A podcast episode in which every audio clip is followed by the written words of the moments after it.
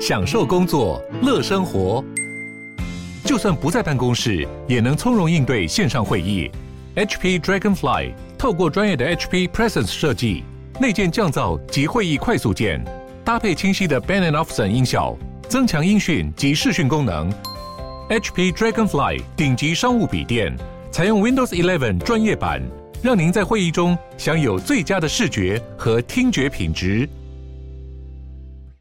好，欢迎收听、收看今天的兰轩时间啊，礼拜五的早上，我们今天呢，青春作伴呢，呃，要跟大家聊一聊啊，这个其实到人生的下半场，包括呢，我们认为啦，啊，什么四十不惑之类的啦，五十就要，哎，五十就要知天命了吗？没有啊，这个什么七六十就要从心所欲不逾矩之类的啊，事实上，坦白讲，呃，还是有很多功课要做的。怎么样让自己呢，开开心心的？怎么样让自己的委屈不当做一个隔夜菜啊，放在那边都馊掉了？其实是有很多的呃，这个嗯事情要去面对，要去学习。好，不过呢，在进入到我们今天啊这个青春作伴之前，听到了这首歌啊，很好听。嗯，他是一位印度啊，印度裔，他出生在印度，一岁的时候呢，跟父母亲呢来到了美国的呃 California 加州。那然后他一直很呃醉心于住在印度跟。呃，美国的音乐当中穿梭，所以的话，他可以去截取一些印度的传统的古典音乐的元素，再加上呢，美国的什么 rnd 啦，哦，这个年轻人喜欢的音乐，那所以呢，就有他自己很独特的一派啊，他的音乐的状况，甚至他还经常的回到印印度去啊，把西方的音乐带回了印度，然后的话呢，在印度有一个叫做所谓的呃 Carnatic 哦，是他们这个传统古典的音乐，带有神秘主义诗人所创创立的一种音乐流派。他去那边呢，呃，做一些更新的演绎。好，所以呢，这位啊，这个歌手呢很特别，尤其他的声音啊很漂亮，很好听。他叫做呢 Sid Sriram。那我们呃这个介绍的歌手的名字都很奇怪，所以他的话呢，呃，这首好听的歌叫做 Blue Space 啊，虽然是一个忧郁的。空间啊，忧郁的国度啊，但事实上呢，就像我们今天主题一样啊，其实徜徉在呃蓝色的国度当中，你可以不要忧郁。OK，好，所以听完好听的歌曲呢，就要让我们的呃来宾登场啊。他是一个呃，最近如果大家有注意到呢，呃，书市上面呃有一个满头白发的，总是充满了笑容的啊，这个畅销作家，他就是呢呃，在我们的媒体圈里面算一个大姐大了啊。但他现在的第二身份。或者说主要身份呐，就是呢畅销作家了，高爱伦，艾伦姐，爱伦姐早，谢谢早早早，嗯，蓝轩，我好像忘记告诉你，我上次上你节目，不，那是很久之前，是。那个 我上完你的节目之后，隔一天，那个媒体大亨的他的一个那个他的媒体主管就打电话给我说，我们老板听了蓝轩的节目，马上请你开专栏，我没有跟你讲啊，这这还真是要谢谢你，真的要谢谢你，那专栏还在写吗？没有，结果后来没有，因为呃那个时候也是事情多，因为现在也在写两三个专栏，对，对呀，呃，专栏。呃，要写得快很容易，但是要写写出好题目不不简单，所以其实脑袋瓜要常常在动来动去。哎，对对对啊，要想好题目。我很佩服艾伦姐，就是其实第一本写的时候呢，呃，讲你走出忧郁症嘛，是对啊，那个时候就是很感同身受，有点像自己的一部分的故事就挖出来跟大家掏心掏肺的分享。呃，但是接下来你要一路写写写写写写到那么多本，好像第三、第四本。嗯，第五本啊，第五本，但是第一本是最早的时候是宝瓶出的，那是很早之前。可是那个时候我还在新闻界，我根本没有时间。你知道新闻界，我想你你很清楚，我们尤其因为艾伦姐那时候是总编辑，就是太忙，日理万机，没有办法写。后来那这次这次那个，你看我们的我的责任编辑，我很喜欢他，因为他帮我真的配书配那个文章的顺 顺序配的非常好。然后他们在笑说，呃。五年写四本书，大概一般一般来讲，很少有这样的产量。真的吗？好，这个算是这个算量产，对不对？而且一定的框，没有是产量，不是量产。我的这个产量产量产量产，我就变成大批发了。没有，这样这意思就很不简单，对不对？嗯，因为我我想我蛮确定的，我从小开始就是喜欢文字工作，嗯，所以其实我一辈子做的所有所有事情都跟文字有关。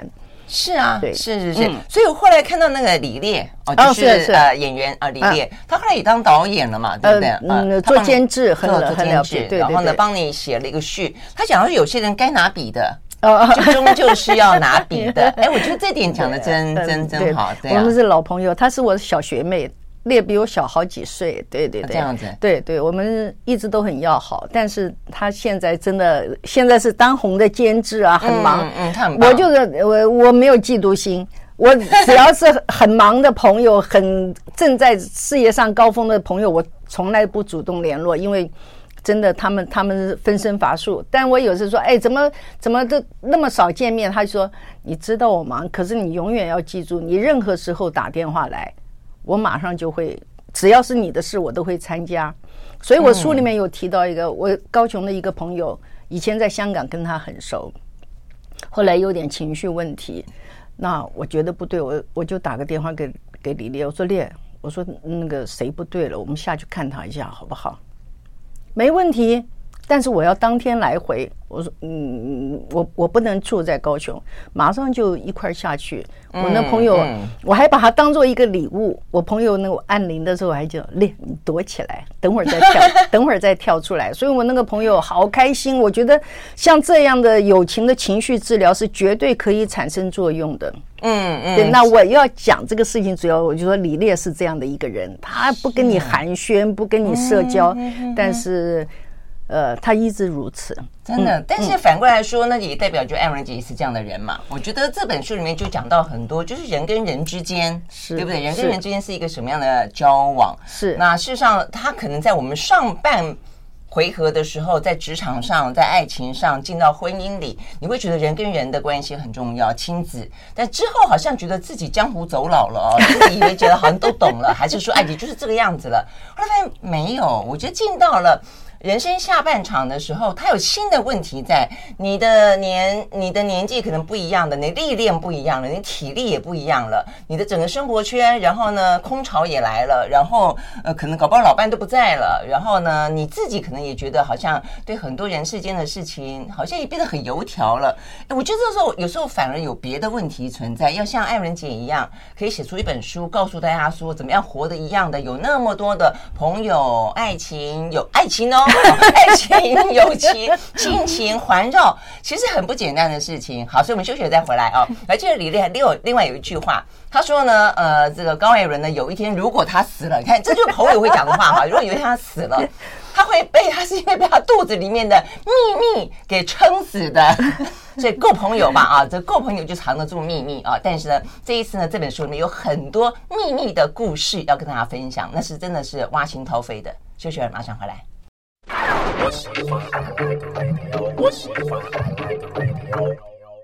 好，回到啊，兰萱时间，继续和现场邀请到的啊，这个嗯，事实上是影剧新闻的大姐大佬。那现在我说他是一个畅销作家，是他呃现在最新的而且最主要的身份啊。因为呢，这艾伦姐高艾伦又写了一本书，叫做呢《委屈是一道隔夜菜》啊。哎，我觉得这句话实在是讲得太好了，所以。编辑抓的标题哦，这个书名也非常的好。呃，书名是我自己选的，自己选的哈。对，我脱口而出这个书名，但是我回去之后，因为我我永远我只要不截稿，我有东西没有定稿的话，嗯，我永远不断的推翻自己，重新再改啊。所以那个嗯，但是我交出去之后，我就很放心。嗯，那这本书我回家之后，我又想了三个书名，我就我就怕不够好，结果想了三个书名之后，他们编辑部重新开会，然后最后说。呃嗯，高姐，那个我们全票通过，我们要委屈是一道隔夜菜，因为大家都对“委屈”这两个字太有感觉了。哎，我觉得这件事情是很特别的，就是你你顺手写下来说，因为我后来发现你这句话是藏在一篇文章里面。那其实我们知道写文章的人，就有时候他就顺手就出来了。嗯，但是当你把它提炼出来之后，放在单独的位置之后，发现说它竟然可以涵盖。涵盖宇宙万物，就涵盖整个人生，涵盖那么多人不同阶段，然后尤其尤其女性，我觉得对那个那么常委屈自己干嘛呢？嗯，女人大概这这我这这两天我我我到高雄演讲，然后住在一个朋友家，他还来纠正我，反正就是后来我就说，女生观点跟男生观点不一样，他说哼。我跟你讲什么的时候，你说你都没有进去，你就先直接推翻我。我说我没有推翻你，我在解释跟说明。你太喜欢戴帽子了。男人、女人在看感情的事情都是不一样。他跟我讲了，他觉得我太挑剔。我说，那很多女人喜欢珠宝，很多女人喜欢房产，很多女人喜欢先生有社会地位。那我就喜欢一个甜言蜜语，有什么错呢？我这我很糟糕了。其实这很多人也笑我了。他就讲到，就讲说你喜，你觉得人家没有甜言蜜语，所以你你挑剔人家。因为我只在乎这件事啊。因为我我跟你讲个笑话，你刚刚前面提到李烈，我退休的时候，我老板那对我很好，还在那个北投那个三二行馆帮我又开了个 party，帮我开了两个 party。后来很多朋友来。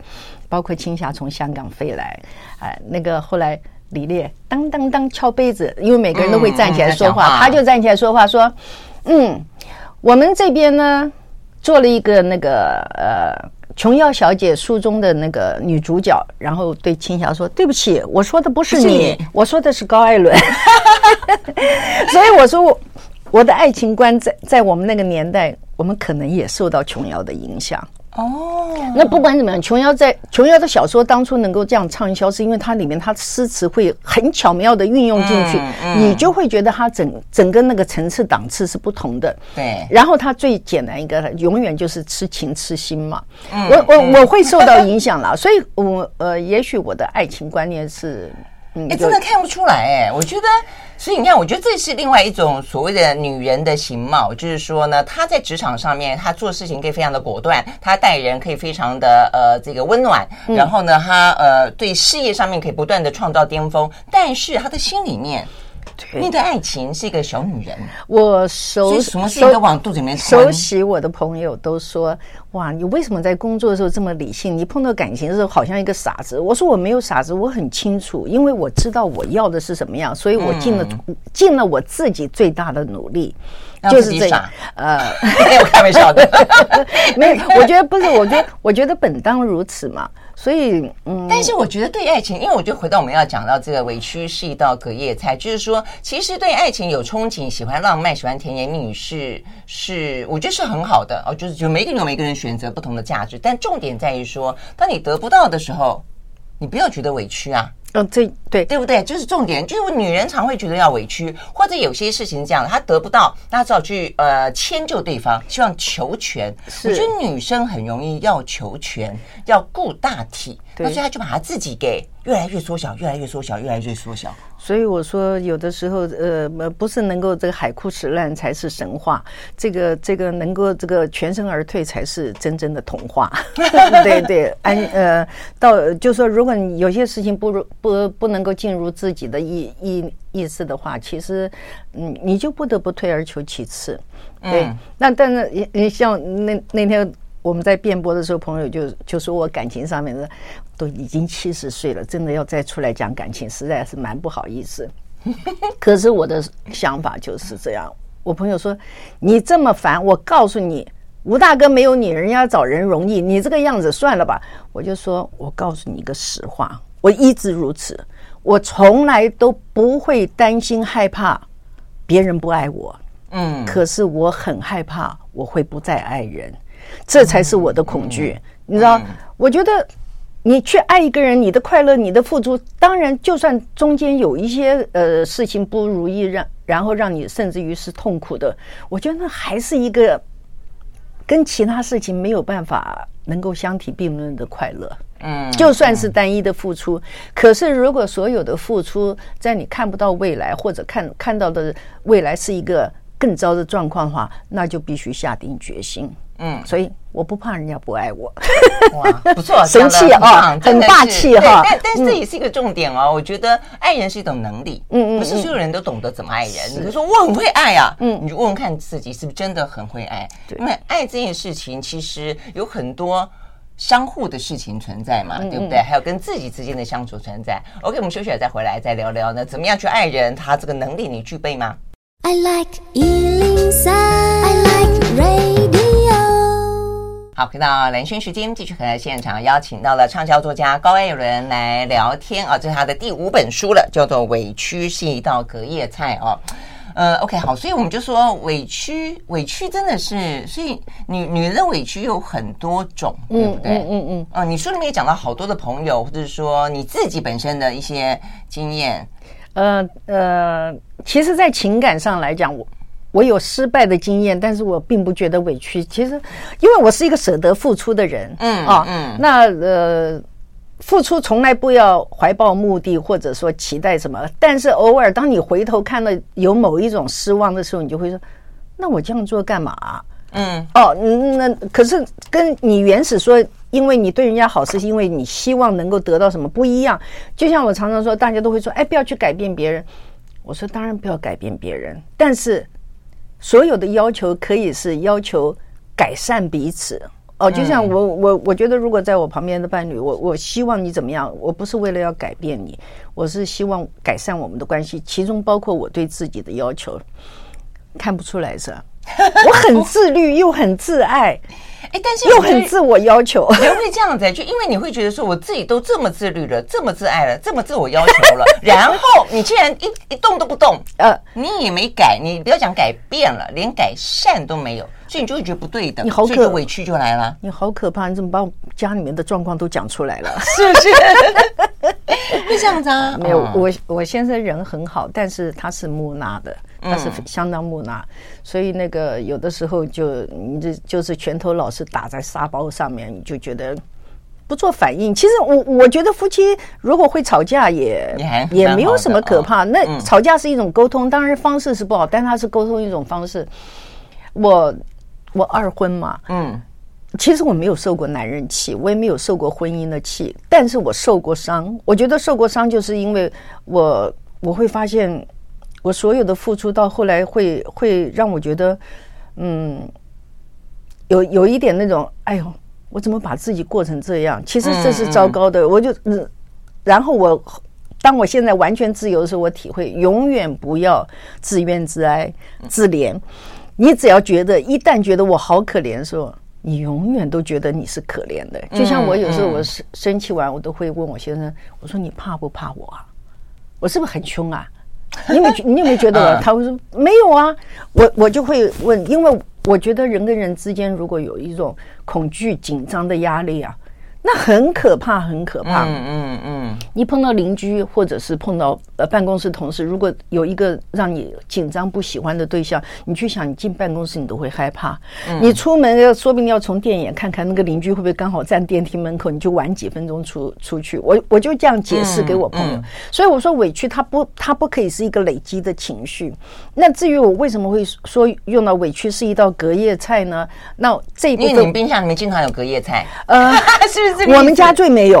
啊，真的，我很我很呃，本来就不喜欢吃隔夜菜，所以呀，所以你就变得很一致，生活当中也没有隔夜菜，心理上面也厨余丢的很轻，这也是这也是后来了。我觉得我觉得年纪大，你刚刚提到开场的时候提到说，呃，年纪大然后遭遇到各式各样不同的问题，其实我我觉得年纪大的一个最大最大的优势哦，它真的是优势，因为你看过很多人生故事，别人的。你也看到自己的，所以你会非常容易辩解你的哪一种选择是对你的生活品质最有帮助的。嗯，所以那嗯，那青霞那时候写嘛，六十岁活了一甲子，觉得人生最好。我们真的，你说你又提到杨紫琼什么，都是六十岁时候人生最好，甚至于维维夫人，好像我有有一次听她访问，是呃，是应该是维维夫人，她讲说。哎呀，现在年纪真好！你到任何地方去，只要说到你的年纪，大家就鼓掌。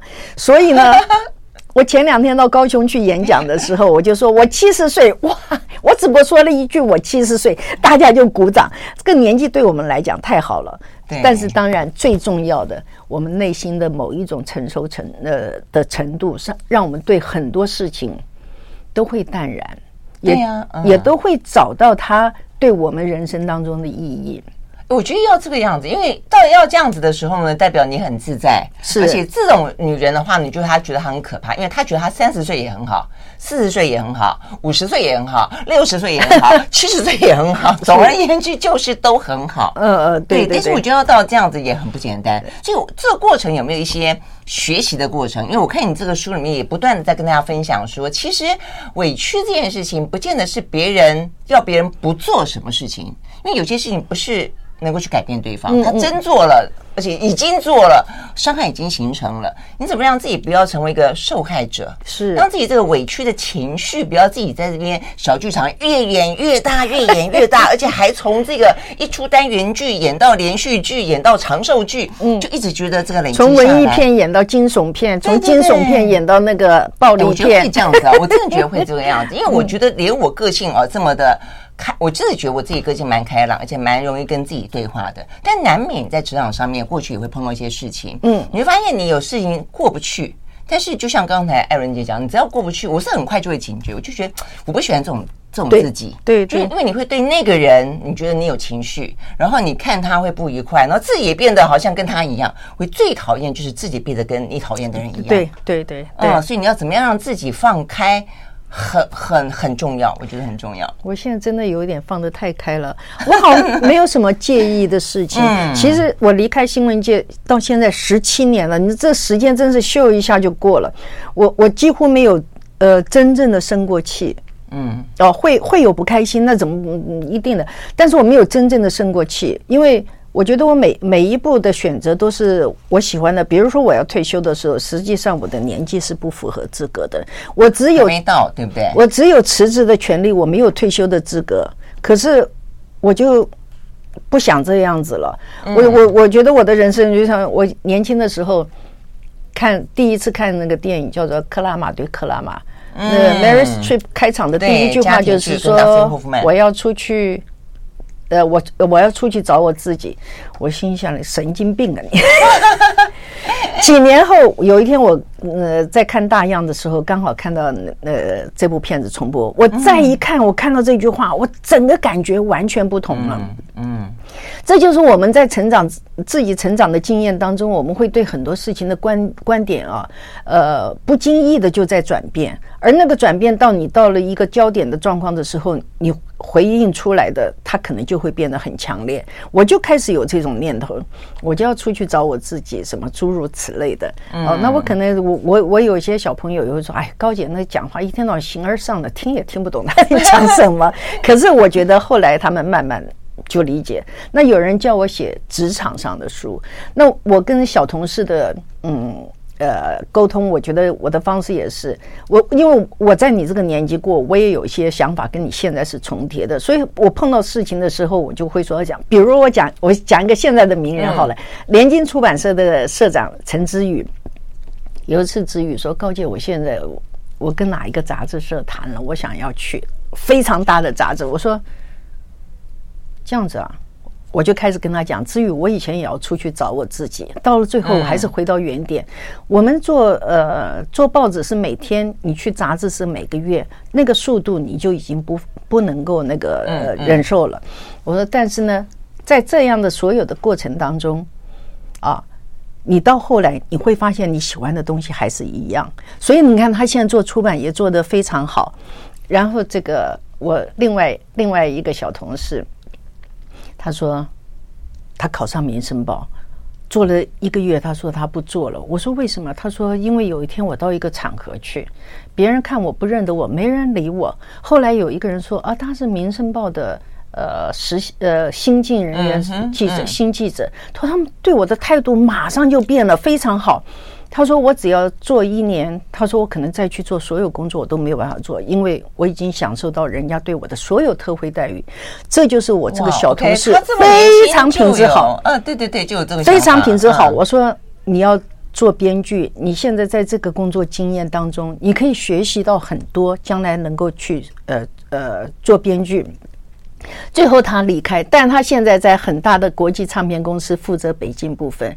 我就说。”我我的小朋友们，他们都真的是品质很好，我很很庆幸能够在他们当中可以带领他们一些事情。我也有个朋友，呃呃，不是朋友，小同事叫王一文，他那个时候我们有一个呃捷运报纸，呃每天赠送多少份很大的量的，嗯，我有印象。呃，我我就说，因为我没有时间，你做总编辑，其他的事情你你只要去管品质就好，其他事情我来做，就开始试报。试报的前三天，他突然跑到我旁边来说：“高姐，我不能做，压力太大了。”我说：“哦，我说那这样子好吧，你想一想，第一个，每个月给你五百万操盘，你有没有第二次机会？你的人生有没有第二次机会？第二个，你亲爹亲娘会给你五百万吗？他听完之后就不吭气的走了，然后就好好的继续做。就是我跟所有的同事，我都不会说：“哎呀，你留下来，你安心。你有什么不满意，我来帮你解决嘛。”不，我只给你观念。因为人生，我们不管在几岁，都在对自己负责。你要对你选择的负责。嗯，那我给你分析的就是说，一二三，你去看看你怎么去选择。因为你智商够，你就会做。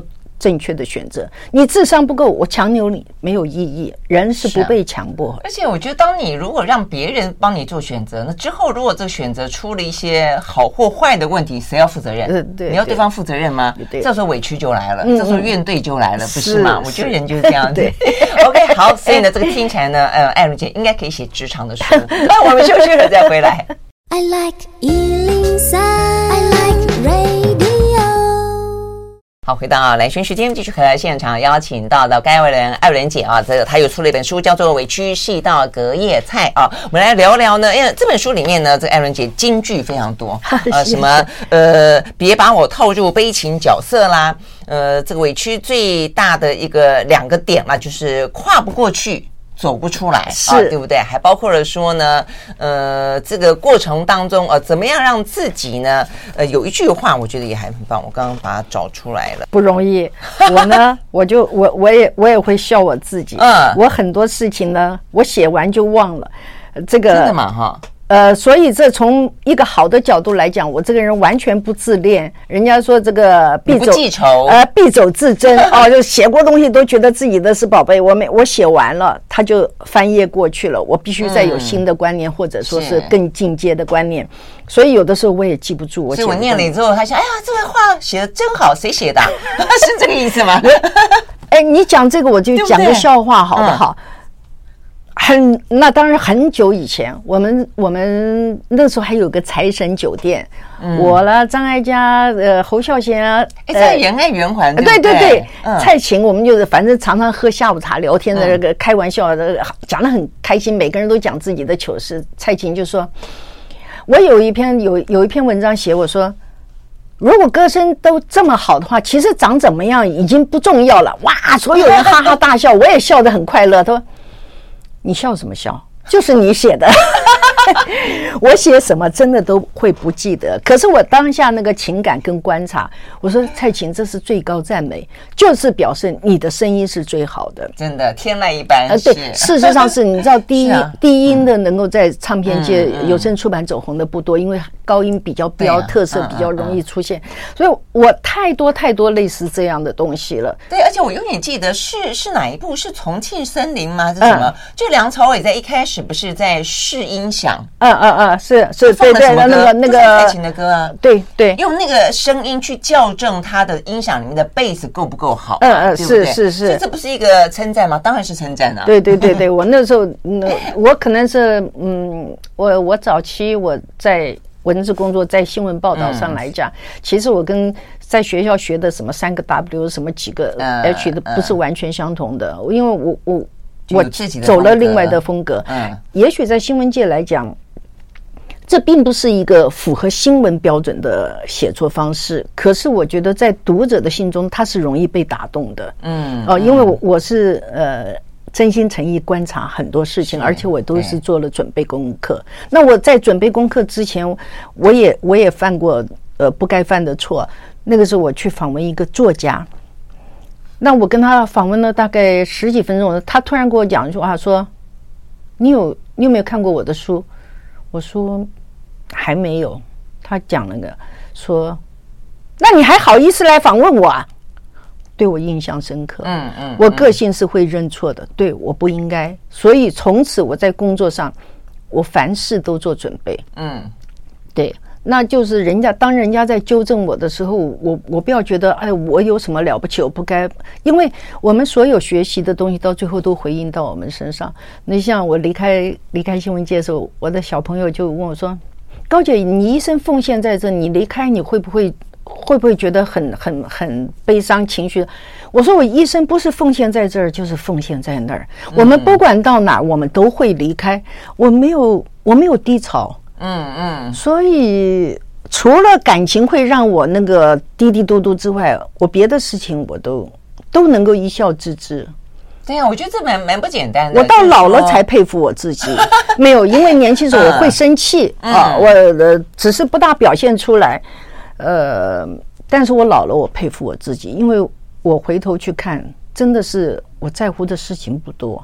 嗯嗯，因为我真的觉得要做到不记恨，然后也不自恋啊，就是说对自己好的部分的话呢，你不会一直的沉溺在所谓的呃好汉只提当年勇这种状况，对不对啊？那对于不好的事情，你也不会记仇记记记记到一辈子。是，那到底是跟谁过不去呢？你根本不知道，搞不好对方根本就已经骂完你，或者说刺你一刀之后就已经云游四海去了，不知道到哪儿去了，你还一直揣着那个伤痕自己。自己抱着他一直走，人家就 笑说，有的时候说失婚的女人可能花了十年不停的重复她的故事。人家说，你到底离了一次还是离了十次？真的就是因为永远都跳不出来。抱着他，你自己划不来。对对对对对，你自己不放下他。我我没有因为我年纪大，我的节奏放慢，我甚至于更快。你说你个性那么急干嘛？我说我在捞本儿啊。我说，因为我曾经低潮过。当我低潮的时候，我的生命是空白的，是停滞的。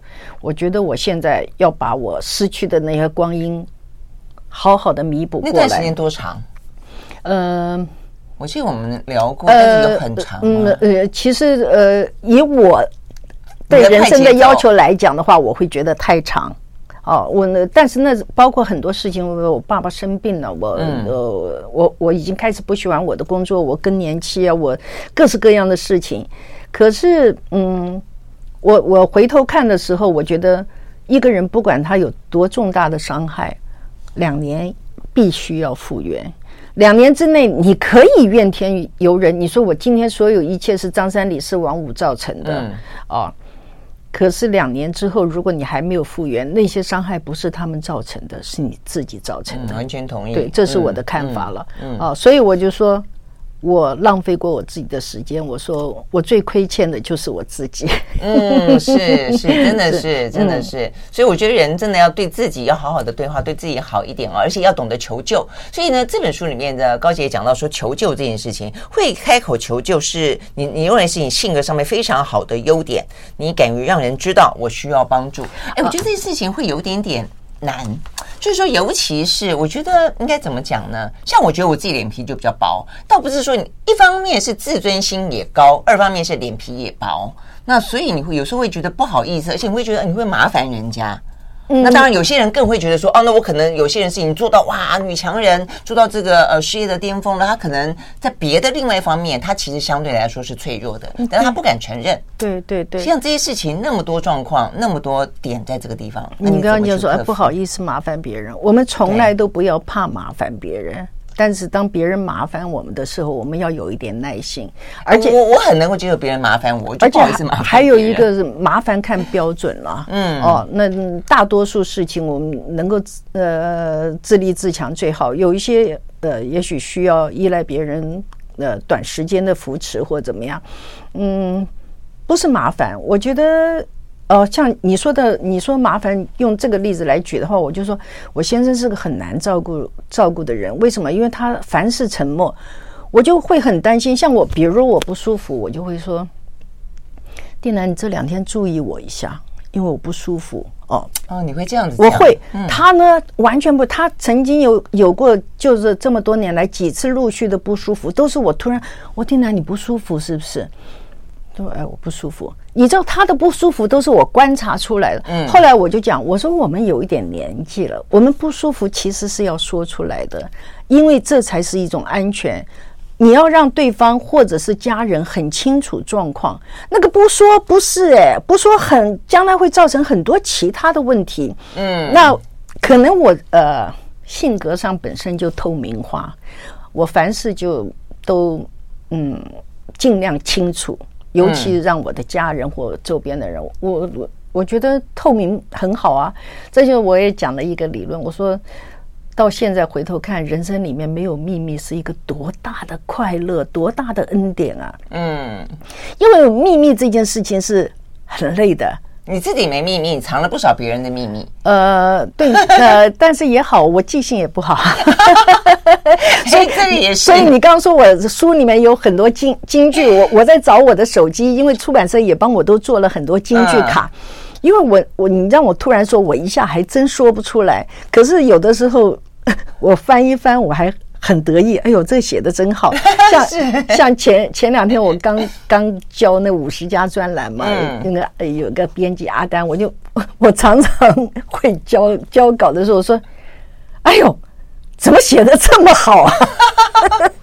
可是呢，我若觉得这次我题目定的不好，写的不够好，我就不会讲这话。我讲这话的时候，我真的只就是再仔细，因为他们也很仔细，他们看完稿之后还会对还会仔细，嗯、对，对还会叫我说要要要呃再检查一遍。嗯、我就哎呦，写的太好了。然后自己后面再哈哈两下，我我就是一个这样的人，嗯嗯，就我们也要不吝于给自己赞美，对不对啊？这个先不用要等到别人赞美我们，自己要先对自己呢有更多的肯定。好，我们休息了再回来啊，可能不只是说呢要呃。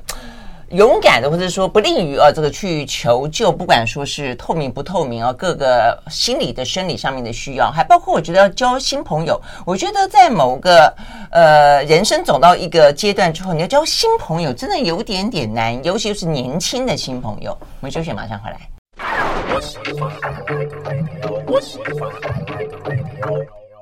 好，回到兰萱时间，继续和现场邀请到了高艾伦，呃，畅销作家高艾伦来聊天。你看，显然不畅销，讲的都不轮转了，真的是好，再来一次。没关系，没关系。我我我是这个呃，这个文坛新人，一株小幼苗，所以很需要大家帮忙照顾。哦，我这几我觉得您长得蛮大的了，耶还小幼苗嘛。我小幼苗在写作上来讲，我七十岁，然后我才出五本书的话。我也没有，你打算著作等身就是了。可是我也没有太多机会了。我看到，所以你会活到八三。我妈都这样讲。我说妈，你要活几岁？我要活到……她之前说我要活八黎，假八黎，啊，这是台语的谚语嘛。她现在自己自创八三，我是有这种说法吗？说有，我要活八三，一百三十岁。呃，有一个日本作家的呃呃三浦友林还是什么，我都记不住了。哇，写到九十岁还在写，我用它做目标，我就心想，哎，现在胆固醇有点高。要好好爱惜身体，那个那个 还可以写久一点。对，可是如果说，其实出版社都跟我讲说，五年出四本书真的是量太多了。我说，我说我还想更快了，那那那怎么办？不然我根本写不了量嘛。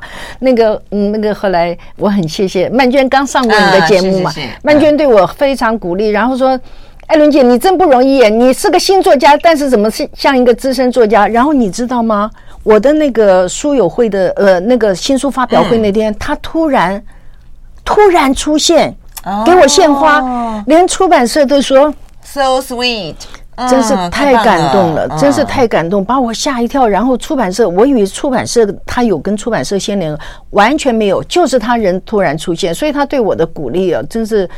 我就说投缘嘛，所以要交朋友嘛。对，我们曼娟，我也是这这七八年才走近的嘛。是是是，嗯、而且他，我出访谈，我像像现在大家就希望推一些壮士代，就怎么样子让呃大家更能够呃有活力的哦，有行动的去去开心的活着下下半场。后来我们请他录录一段影片，哎呀，他也是录的很好，讲的非常好。哦，他讲话那个，我一讲话就哩哩啦啦。啊，我写东西的时候，我觉得我真的是动一个字都都很困难。我我 就说对自己的要求会精密到这样的程度。分则太多，减一分太少。可是说话的时候利利啦啦，可是你听曼娟讲话，永远都是。精准中文，非常精准，而且声音又好听。啊，声音又好听，真的是好。但我们重点在讲要交新朋友，所以交新朋友，我看你这边书里面也讲一段，真的很好玩。这个我大概真的没办法做到，就是你在网络上面要交网友哦，哦，就是连友，就是然后呢，呃，就是哎，你是看了人家的文章，还是人家来这边跟你聊一聊之后，你就这样攀谈起来了？对对对，然后就就约了见面了，嗯嗯，然后还因此还见了好多次面。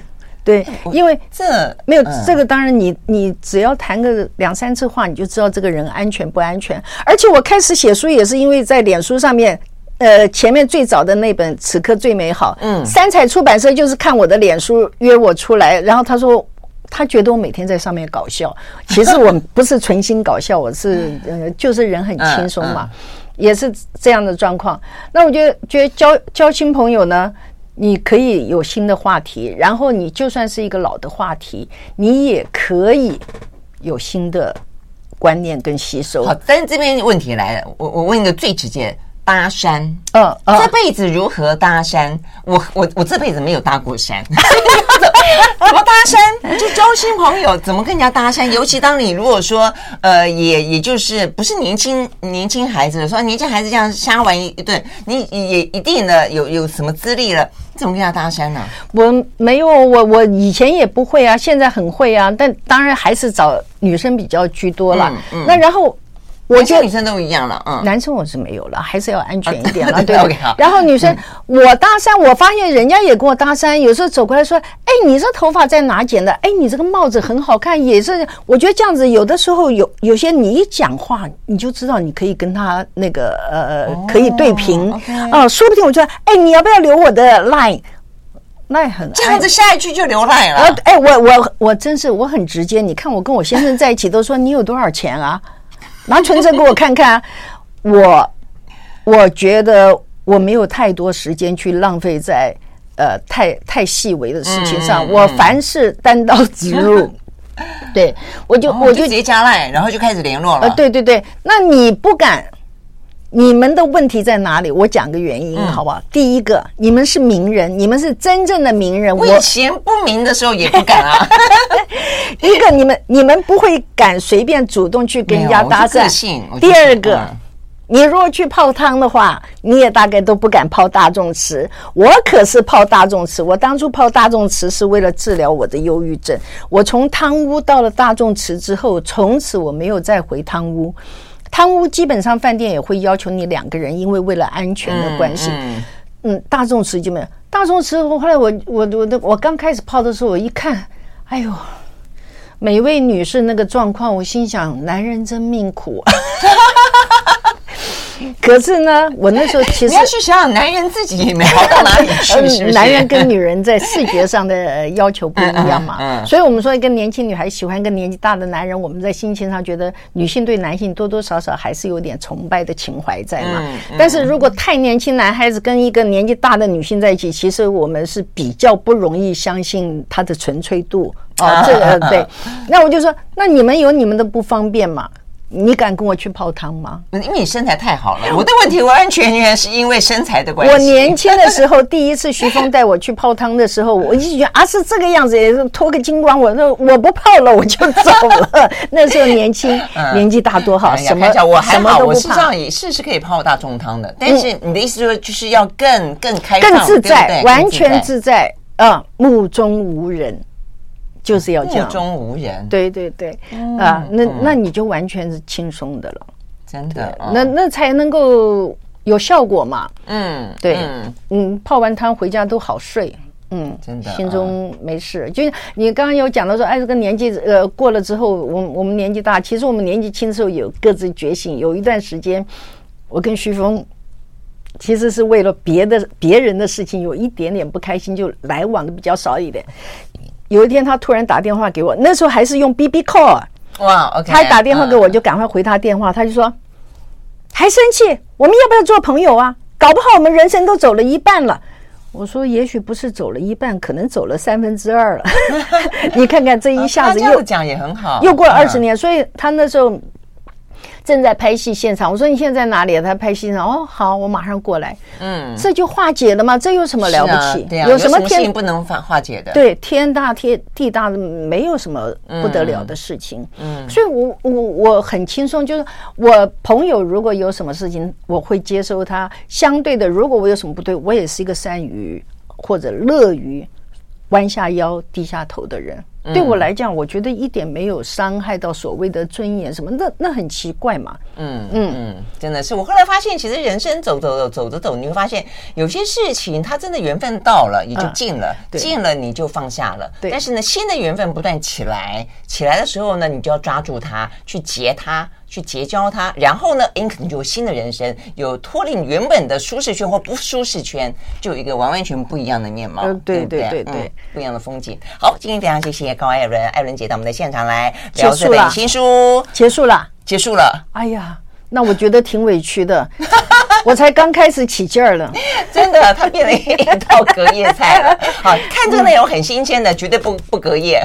是，好，谢谢艾伦姐，谢谢，嗯，拜拜。